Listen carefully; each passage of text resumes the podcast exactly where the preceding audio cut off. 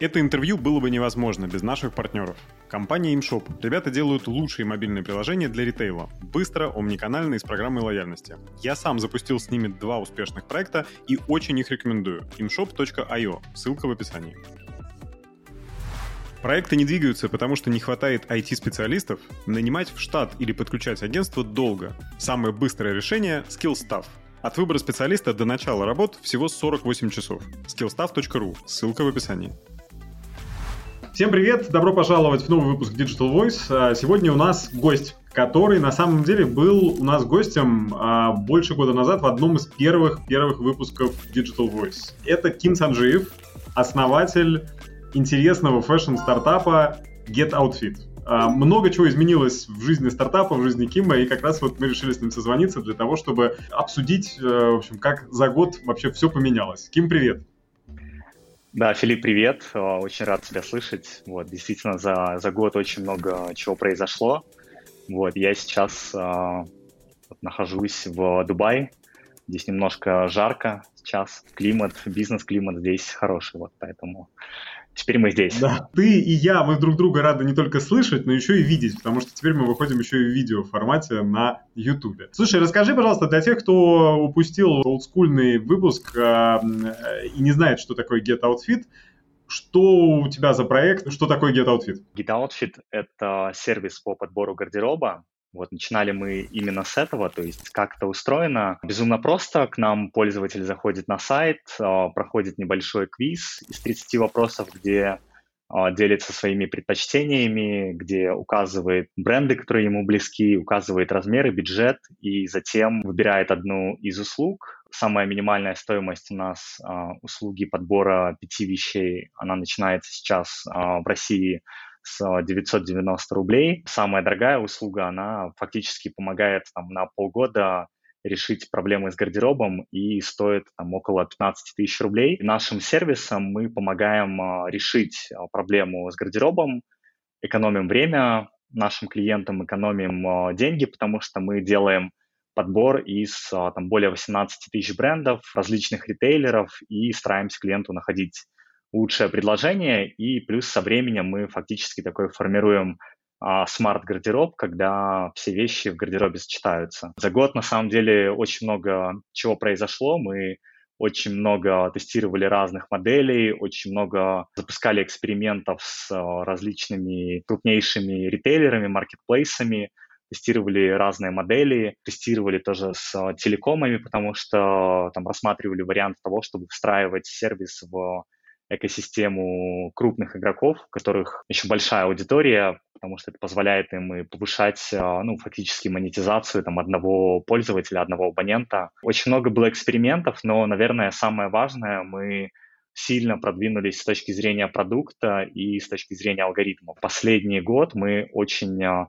фокусно занимались а, мобильным приложением на этапе запуска нашего MVP, и в целом я до сих пор считаю, то, что тот сервис, который у нас сейчас работает через сайт, это все равно своего рода MVP. Мы в итоге пришли к немного другой модели. Вместе с командой стилистов, вместе с командой разработчиков работали над алгоритмами, чтобы это делали не только стилисты, чтобы это делал ну, фактически нам искусственный интеллект, и мы пришли там сейчас а, к тому, что у нас есть сейчас алгоритм, который может а, сам создавать там, бесконечное количество там, вариантов образов в реал-тайм из ассортимента различных ритейлеров, и плюс а, мы разработали тоже персонализированную ленту для пользователя, то есть фактически сейчас образы могут подбирать алгоритмы, и алгоритмы могут также в персонализированной ленте рекомендовать пользователю подборки под разные случаи в зависимости от а, там, твоего лайфстайла. Последние несколько месяцев мы решили с командой сфокусироваться на глобальном рынке. Мы видим здесь а, больше возможностей. Частично наша команда релацировалась кто в Грузии, кто в Таиланде, кто в Дубае, как я, но мы решили сейчас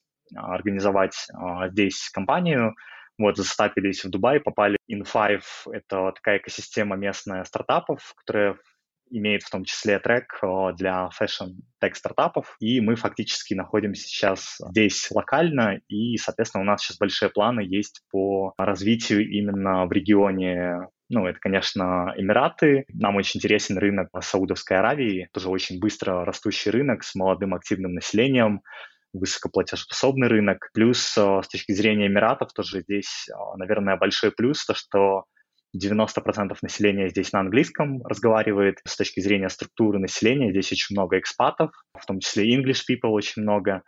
И, соответственно, мы для нас такой хороший рынок для того, чтобы запуститься в ближайшие три месяца и дальше уже выходить на англоязычные рынки. Если говорить про тот период, когда вы еще были в России, я, насколько помню, э, у вас же были инвесторы. Ваш проект mm-hmm. получал инвестиции какие-то. Это правда? Да, дело в том, что мы, получается, в июне подписали соглашение сторон, и мы фактически сейчас полностью, компания принадлежит фаундерам. Фактически, да, мы инвестировали где-то там порядка 40 миллионов э, рублей. То есть вы стартап, который получил инвестиции, инвестировал в продукт, развил продукт, но что-то пошло не так, что-то не сложилось с инвесторами. Расскажи, пожалуйста, если вот сейчас отмотать время на тот период, когда ты искал инвестиции. На что бы ты обращал внимание и, может быть, внимательнее относился при выборе инвестора, а, чтобы избежать э, ошибок, э, которые приводят к э, расставанию инвестора и фаундеров? Слушай, да, кстати, у тебя, Филипп, эксклюзив. Мы, наверное, впервые это обсуждаем. Наверное, в первую очередь я бы сильно не верил обещаниям. Вот. То есть нужно все, все, любые комиты, любые договоренности нужно сразу фиксировать на бумаге. Если вам обещают слишком, слишком много, вот, наверное, лучше в этом документально удостовериться, все правильно подписать. Важный вывод, который я сделал. Я могу сказать, что были очень большие амбициозные планы. На самом деле все двигалось отлично. Мы планировали и с а, различными маркетплейсами запускать а, коллаборации на базе их, там, на базе их инфраструктуры, масштабировать продукт. Было много тоже коллабораций с телекомами, другими компаниями с большой аудиторией. В январе было все отлично, мы должны были закрыть раунд инвестиций 110 миллионов а, рублей, но вот буквально буквально в феврале мы сразу после всех событий мы получили там письма. Два-три письма нам сразу пришло в течение недели. Мы, конечно, очень быстро перестроились. Самое тяжелое было перестроить каналы acquisition, потому что когда ты теряешь инструмент, который тебе позволяет с помощью инвестиций довольно-таки прогнозируемо расти, это самая как бы большая потеря, потому что дальше ты как стартап не можешь контролировать свой рост. Наверное, вот это было самое сложное, но в целом к любым другим а,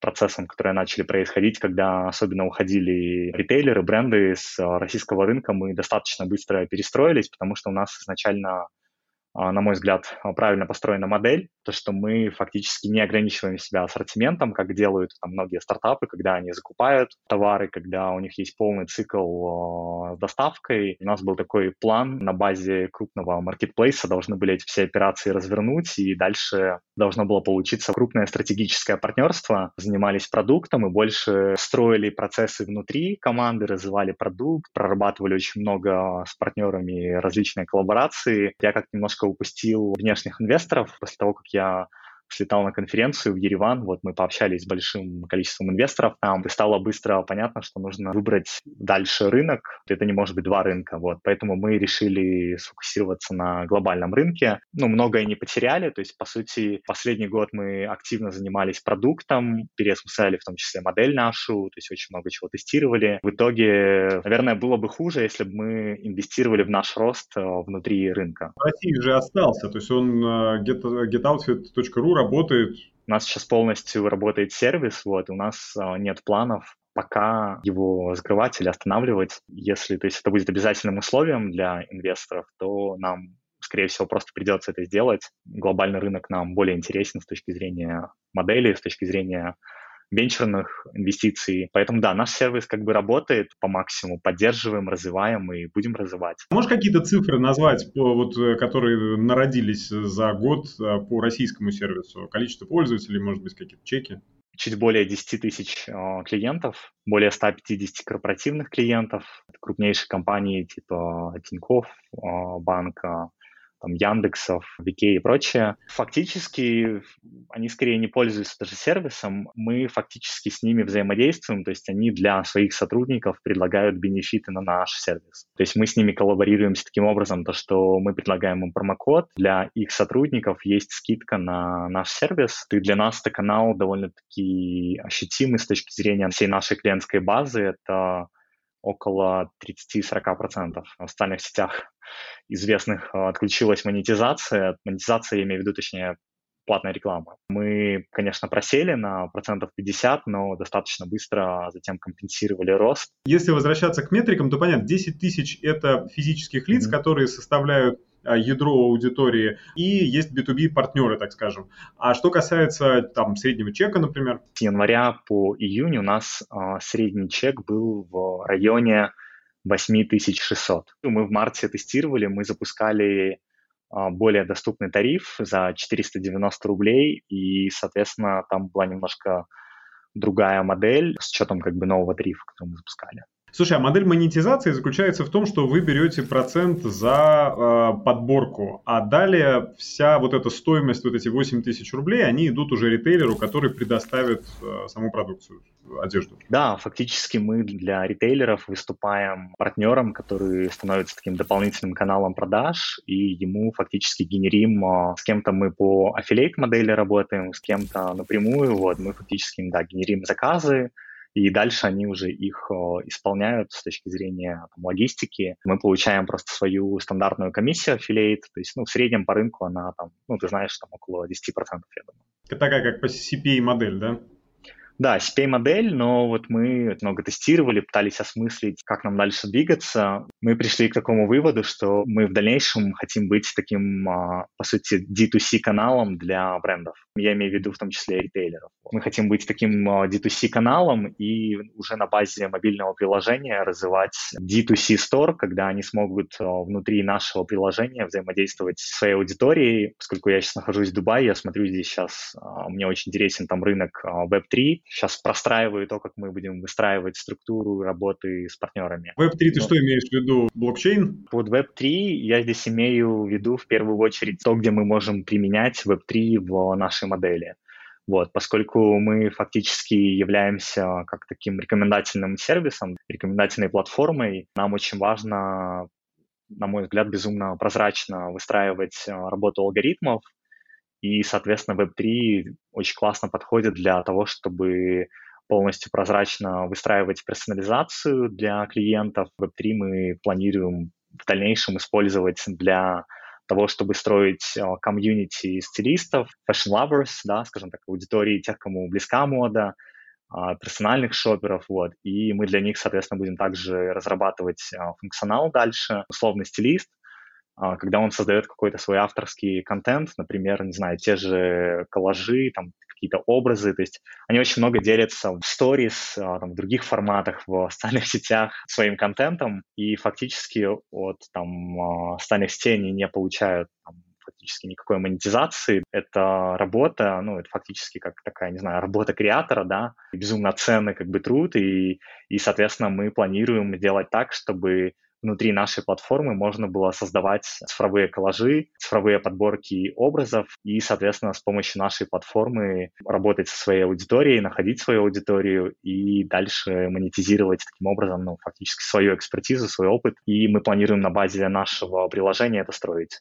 Вот. А для ритейлеров и для брендов здесь, на мой взгляд, очень важно сейчас, когда пользователь заходит на любой marketplace, на сайт любого ритейлера, то есть с высокой вероятностью он видит в выдаче товары, которые были оплачены самим брендом или самим ритейлером. Кажется, что для пользователя это не супер честная система, потому что ты видишь не то, что по факту тебе подходит, а ты видишь то, что хочет продать бренд, то, на чем он зарабатывает. Вот, поэтому как рекомендательная платформа мы не планируем зарабатывать точно на рекламе, к этому мы точно пришли. Мы будем строить такую прозрачную систему, когда по сути, ну, ритейлеры, бренды смогут на базе нашего приложения запустить свой стор и в дальнейшем э, находить также свою аудиторию, продвигать. Э, мы будем выступать как э, такая рекомендательная платформа. Планируем внедрить подписку, и подписка нас спасет от того, чтобы не запускать монетизацию рекламную. Вот. План отличный, с подпиской особенно, потому что, ну, это же такая всегда а, боязнь всех стартаперов в сервисных моделях э, запускать подписку или брать деньги за, за продукт. Но здесь действительно время покажет. Вот то, что ты рассказал, у меня лично очень откликается, так как я работаю в ритейле, в fashion-ритейле уже давно в e-com е, потому что, мне кажется, это нужно не только вам как площадке, по сути, вы такой маркетплейс строите, а еще и самим ритейлерам нужно, потому что они с удовольствием встраивали бы в карточки товаров, каталог, а, во-первых, рекомендации своего же товара, а во-вторых, дополнительный rich-контент, который может создаваться в виде этих подборок обуви плюс одежды, потому что компания, торгующая только обувью, совершенно ничего против не имеет того, чтобы в подборке показать одежду, потому что у них, от них не убудет. Но это все такие гипотезы, это все интересно тестировать. Слушай, я хочу напомнить, ты в на прошлом интервью рассказывал про один маркетплейс. Вот я не буду говорить про какой, mm-hmm. те, кто хотят узнать, какой, могут сходить в наше предыдущее интервью и там узнать, про какой мы маркетплейс говорим, э, с которым у вас была неприятная ситуация в России, который, значит, э, использовал вашу модель. Не кажется ли тебе, что то, что ты сейчас рассказываешь, это то, что должно быть частью любого большого fashion-маркетплейса, или даже не только fashion?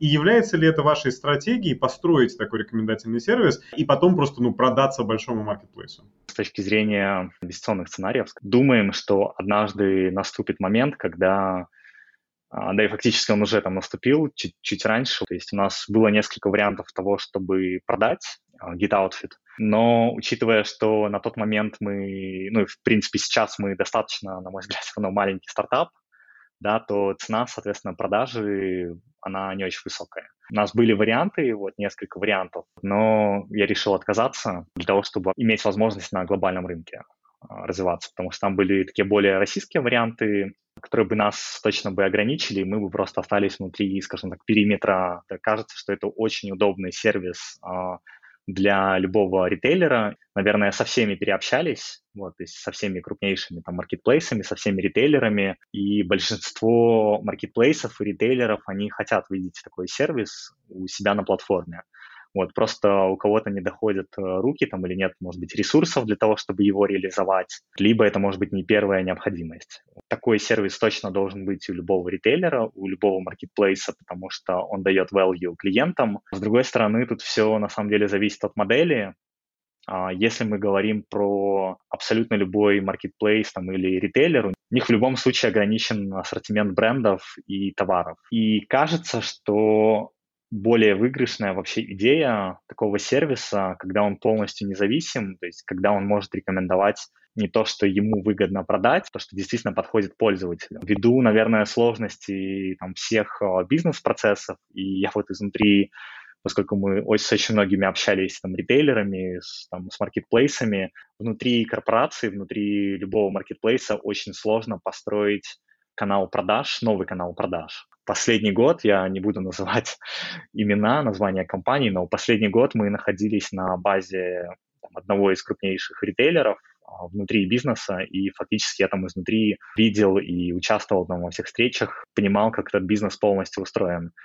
И, конечно, на базе ритейлера достаточно сложно запустить. Во-первых, в любой крупной компании очень много есть политических моментов, когда руководители разных каналов, они между собой, у них у каждого свои интересы, вот каждого свои KPI, у 80% компаний часто не получается построить там ту же омниканальность, потому что руководитель условного офлайна не очень заинтересованы в том, чтобы а, и кому генерить а, заказы. У многих, конечно, это, это получается, вот, но я думаю, что внутри компании очень сложно это сделать, внутри маркетплейса. Но я думаю, что если появится явный лидер и интересный игрок а, внутри рынка, крупный один. Я думаю, в России все равно до сих пор место есть только одному игроку. Справедливости ради, тот игрок, который пытался ваш сервис когда-то скопировать, так в итоге ничего и не построил. Да, я, я просто общался внутри компании с разными там людьми, вот, у них очень часто там меняется менеджмент, очень часто меняются руководители проектов, ну и в целом, объективно скажем, внутри крупного бизнеса, когда у тебя есть зарплата, то в целом ты, наверное, больше думаешь о своей карьере.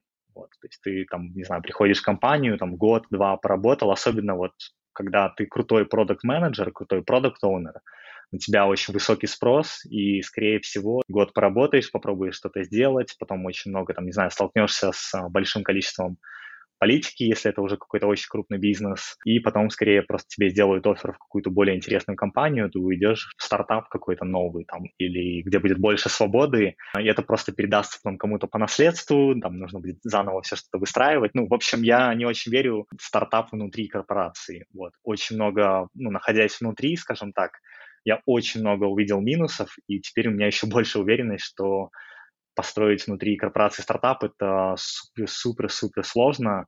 Вот, поэтому я теперь супер готов к ответу, если любой инвестор спрашивает, а, а что, если внутри корпорации кто-то решит это сделать, ну, точно не получится. Наверное, есть единичные кейсы, когда это все-таки получалось. Должна быть прямо стартап-атмосфера, и люди, которые такие штуки внутри больших бизнесов двигают, должны обладать определенным политическим кредитом доверия и сами быть на самом деле стартаперами. Я, я это хорошо понимаю. Коротко хочу тебя помучить по поводу аквизишена и российского рынка и Get Outfit сейчас когда ушли, значит, известные соцсети и другие инструменты, вот сейчас приводите новых клиентов а, на платформу или а, вот вы остановились на 10 тысячах, и это ваш а, такой вот минимум, который позволяет существовать проекту? Если приводите, то за счет каких инструментов?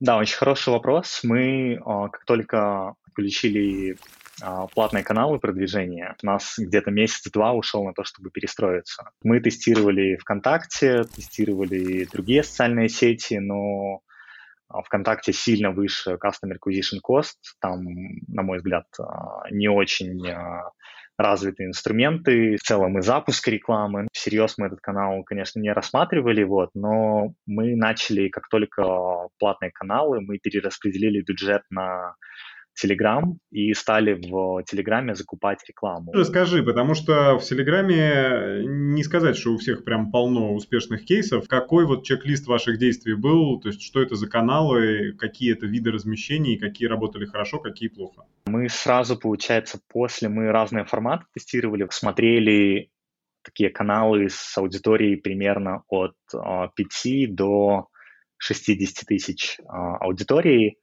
вот, закупали там напрямую рекламу. Честно, вот для нашего стартапа я сейчас не вижу, даже с учетом того, что у нас есть деньги в целом для того, чтобы закупать рекламу сейчас, я не вижу э, каналов, которые можно масштабировать с инвестициями. В Телеграме можно закупать рекламу, но это скорее пока не такой понятный перформанс-канал, как э, другие.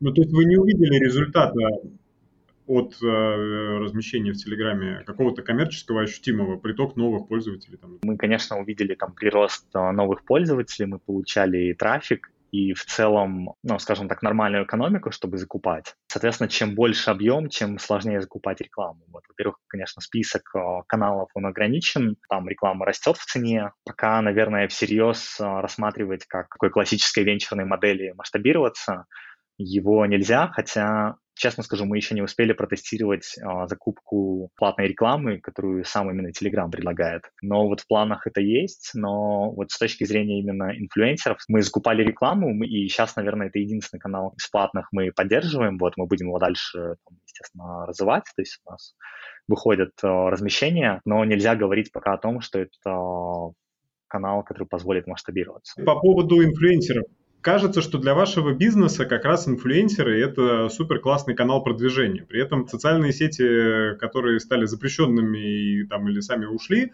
а инфлюенсеры-то в них остались. С волшебным VPN у всех все работает, а, и у них по-прежнему можно размещаться. Этот канал для вас не так хорошо работает?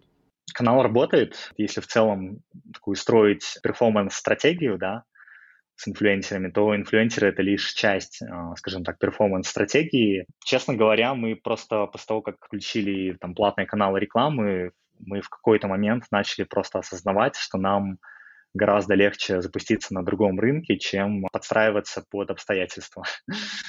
Вот, ну, это есть, радикальная методология, да. Вот. Нам легче запустить на другом рынке просто. То есть у нас есть понятный канал, как можно масштабироваться с понятной экономикой, где-то, соответственно, стоимость а, привлечения дороже, где-то дешевле. То есть мы изначально строили нашу модель Get Outfit так, чтобы нам было легко выходить на другие рынки. Вот, то есть а, у нас есть все партнеры, аффилиейт, нам легко, быстро запуститься на другом рынке. Вот, да, есть, конечно, а, там другие сложности, но с точки зрения вот именно рекламы, маркетинга, то есть нам легче маркетинг на другом рынке развивать, где есть понятные каналы, где можно привлекать пользователей, где хорошо работают события и там, много других вещей. Но с точки зрения российского рынка, вот инфлюенсеры — это единственный канал, который сейчас можно использовать и за счет которого можно расти, строить комьюнити вокруг бренда, формировать свою аудиторию вот, и органически расти, а, стараться. Но с точки зрения как бы венчурного рынка не вижу сейчас какой-то понятной модели, как можно стартапу масштабировать. Хорошо, тогда расскажи, пожалуйста, вкратце по поводу уже переезда, релокации и работы в Дубае. Какие вот положительные стороны релокации с точки зрения климата инвестиционного, с точки зрения комьюнити, а, с которым можно делать какой-то нетворк и искать какую-то синергию в работе? Может быть, потом уже тогда какие-то сложности, с которыми вы столкнулись. Давай начнем с хороших новостей, с положительных каких-то моментов. Я, конечно, приехал в такой самый пик, когда здесь безумно жарко. Здесь э, 42 градуса. Не инвестиционный климат, здесь, здесь, конечно, хорошая погода. То есть, если говорить про вот стартапы, которые приезжают с идеей, чего им делать? Им нужно иметь уже сразу знакомство для того, чтобы адресно к кому-то обращаться за поддержкой какой-то или там за советом или ты приезжаешь в страну и есть какие-то э, общие институциональные инструменты, которые позволяют тебе обратиться в акселераторы или там запичить э, свою идею кому-то? Как, как это работает? Да, очень хороший вопрос. А, то есть изначально у нас была первостепенная цель даже здесь не привлечь инвестиции, а застапить бизнес, поскольку для меня рынок Эмиратов, он достаточно тоже новый, то есть я один раз был до этого в декабре здесь, в прошлом году, и, соответственно, для меня это новый рынок, и у меня не такой широкий нетворк здесь. Вот, то есть фактически я сейчас с нуля формирую весь свой нетворк а здесь уже буквально неделю назад начал активно этим заниматься. Вот, то есть первым шагом а, для выхода на рынок я решил сделать следующее. То есть я посмотрел, какие есть а, акселераторы, какие есть хабы, стартап-хабы для того, чтобы а, нам быстро могли помочь с а, setup ом бизнеса. Вот, мы, соответственно, я нашел такой, такую экосистему In5, вот, In5, соответственно, это такая экосистема, поддерживает стартапы, вот, туда входит там более 500 стартапов, предпринимателей, и, соответственно, у них есть три таких офиса, то есть это Dubai Design District, это главный дизайн-хаб Дубая, где агрегированы стартапы fashion и дизайнеры, и в целом эко- э, экосистема такая вокруг дизайна. Там есть специальная лаборатория, где можно прям создавать прототипы одежды, там очень много оборудования, то есть очень классное пространство. Мы, соответственно, там сейчас прямо и коворкинг и арендуем. У них есть также хаб Dubai Internet City. Это там, где мы засетапили бизнес. Это, соответственно, такой, наверное, самый престижный технологический хаб Дубая. Это здесь а, зарегистрированы все крупнейшие компании, Google, Amazon, IBM там, и так далее. И у них есть еще один хаб Dubai Media City. Сама вот эта экосистема стартапов, она входит в одного из крупнейших девелоперов Эмиратов, Иском Холдинг есть.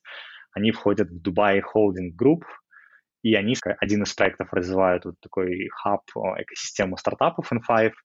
Они являются крупным девелопером, и они все вот эти районы, где в том числе располагаются их хабы, они являются там девелопером и застройщиком самой как бы экосистемы, инфраструктуры, зданий там, и так далее. Как бы ты приехал, и э, ты, у тебя не было широкого нетворка, ты был там всего один раз. Легко тебе было дойти до сегодняшнего дня? На самом деле я очень спонтанно переехал, я практически не готовился. Не глубоко изучил про сам рынок, про Дубай, изучил, естественно, варианты, как можно стапить здесь компанию, но я приехал, в течение недели где-то я оставил просто заявку на их сайте, о том, что мы хотим стать частью экосистемы, я посмотрел просто процесс. То есть у них это происходит следующим образом. Ты оставляешь заявку, потом э, тебе назначают митинг, там ты рассказываешь про идею своего стартапа, и тебя допускают к инвестиционному комитету.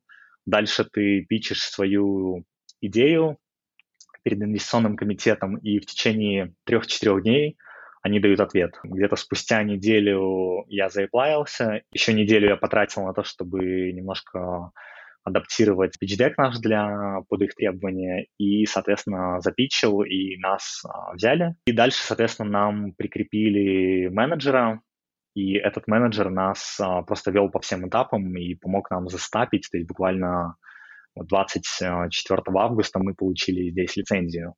Мы получили лицензию. То есть в целом процесс довольно-таки простой, понятный, быстрый. И здесь вот я, наверное, столкнулся с таким термином, как бюрократия, но такая достаточно приятная бюрократия. То есть ты понимаешь, что если ты что-то запустил, то это точно как бы сработает. В течение пяти дней будет ответ. Поэтому здесь э, мне понравилось, как все организовано. В целом то, что вот эта экосистема, она частично субсидировала еще стартап бизнеса. В целом я доволен, довольно-таки быстро все получилось организовать. Сейчас я на этапе, когда я жду визу, и Emirates ID — это фактически как вида на жительство в других странах. И Emirates ID, он уже дает право тебе дальше открывать э, bank аккаунт, э, открывать, там, знаю, заводить какие-то персональные карты, получать права и фактически ну, такой официальный статус э, резидента Дубая. Сам процесс, наверное, безумно простой. Мы просто пошли путем через экосистему, потому что, поскольку у нас fashion-стартап, мне было очень важно, чтобы у нас были определенные, формировались связи с а, такими экосистемами, чтобы дальше как-то распространять идею, коннектиться там, с теми же дизайнерами, с брендами. То есть они смогут нам делать интро в разные фонды локальные. Стратегический такой хороший вариант. С точки зрения сетапа бизнеса, мне кажется, Дубай по-моему, в различных рейтингах там, на первых местах. По крайней мере, я знаю точно, что для жизни эмигрантов, экспатов, то есть они точно на первом месте, или в тро... нет, в тройке, по-моему, после, после Канады они идут. То есть после Канады на втором месте, поэтому здесь все очень, все супер френдли, все помогают, все очень легко засетапить, и все супер прозрачно, понятно, поэтому, наверное, было круто, сделать просто. Круто. Хорошо, давай тогда добавим ложку дегтя. Я уж не знаю, насколько ты любишь 40-градусную жару. Для меня лично именно 40-градусная жара была бы небольшой ложечкой дегтя. Что, какие есть э, минусы, может быть, в э, переезде, релокации в Дубай? С точки зрения минусов, для себя я пока здесь, кроме жары, не вижу особо минусов. Сетап бизнеса нам здесь а, вышел с учетом субсидий и с учетом того, что туда еще входит аренда одного места в коворкинге на год. А, нам вышел примерно и с визой еще, ну, по сути, все, что нужно для сетапа, а, в том числе персонального, то есть вышло в 5500 долларов регистрация компании, офис. А, то есть, ну, я бы не сказал, что так много. С точки зрения цен на недвижимость, кажется, что здесь э, примерно сопоставимые цены с Москвой. С точки зрения, там, допустим, э, просто аренды квартиры, здесь, э, наверное, немножко выше цена, но там, в пределах, я думаю, 30%. Квартиру, которую здесь арендуешь, она будет, соответственно, с, с бассейном, с джимом, то есть таких вариантов в Москве не очень много. Поэтому здесь в дополнении к достаточно высокой цене, здесь э, идет тебе много каких-то facilities, которые немножко как бы улучшают, наверное, в целом качество жизни. С точки зрения цен, единственное здесь, конечно, выше цены на такси, потому что здесь более справедливая, может быть, оплата за поездки, выше цены в ресторанах. С точки зрения остального, наверное, плюс-минус сопоставимо. То есть продукты здесь какие-то дешевле, какие-то дороже. В сравнении с Москвой, я думаю, здесь они вырастут на 30-50%. Ну, может быть, до 100, в зависимости там, от лайфстайла. С точки зрения минусов, наверное, с точки зрения бизнеса, я не назову это минусом, скорее такой возможностью для, для нас. Не очень развит рынок digital-маркетинга. Здесь на низком уровне, то есть здесь, вот если сравнить с а, Москвой, в целом с Россией, то рынок digital-маркетинга здесь, наверное, на лет 5, а, может быть, 3 года отстает. Для того, чтобы давать рекламу на э, внутренний рынок Эмиратов?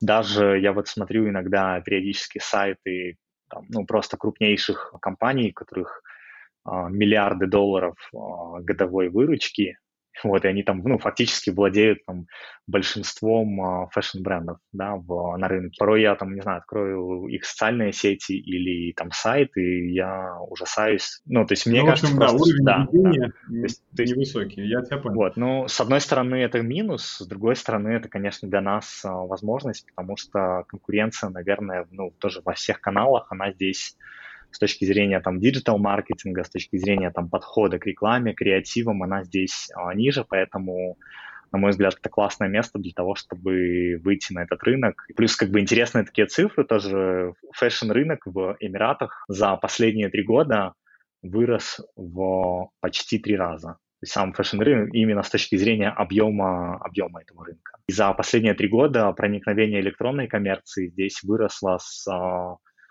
13% до 41,5%. Да, это очень много. У меня просто, честно, до переезда для меня Дубай ассоциировался больше с офлайн шопингом То есть я думал, здесь низкий уровень именно электронной коммерции, проникновения, но здесь 41,5%. Здесь и просто и но в том числе из-за погоды. Тем, что сам по себе город не очень удобный для того, чтобы добираться куда-то и для того, чтобы парковаться и вообще и все такое. Гораздо проще, чтобы тебя все привезли и уже поставили к двери.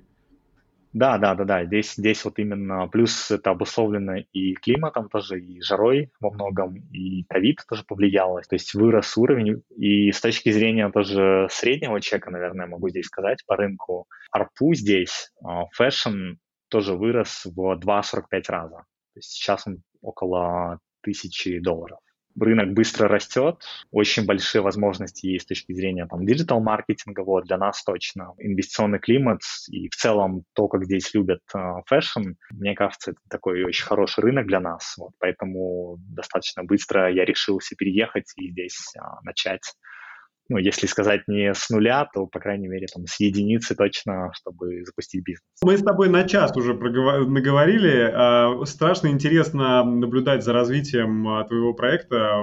Круто-круто развиваетесь, очень интересную штуку делаете. Я очень верю в развитие вашего проекта. Уверен, что через еще годик мы созвонимся, дай бог, и а, обсудим головокружительные успехи ваши уже теперь на международном рынке, и ты расскажешь о том, как завоевывать клиентов не только в России, не только в Телеграме, в диджитал-маркетинге в Дубае, но и вообще э, в других странах тоже. Ким, спасибо тебе большое за э, интересный рассказ. Мы оставим ссылочку на GetOutfit э, в описании. Все, кто нас смотрит, слушают в России, могут сходить на сайт GetOutfit и заказать себе крутой лук, я никогда не пользовался, но вот у меня на самом деле открыта сейчас ссылочка, и э, так вот прям интересненько все расписано и рассказано очень-очень соблазнительно. Спасибо тебе большое, да, Будем на связи. Спасибо, вот, я всегда рад с тобой созвониться, вот, очень, на мой взгляд, очень классный подкаст, стараюсь время находить тоже послушать, вот, очень интересные герои, поэтому тоже желаю удачи, с удовольствием, конечно, еще раз созвонимся, надеюсь, поделимся здесь успехами, то, как мы здесь а, вырастем. Спасибо. Пока-пока. Все, пока.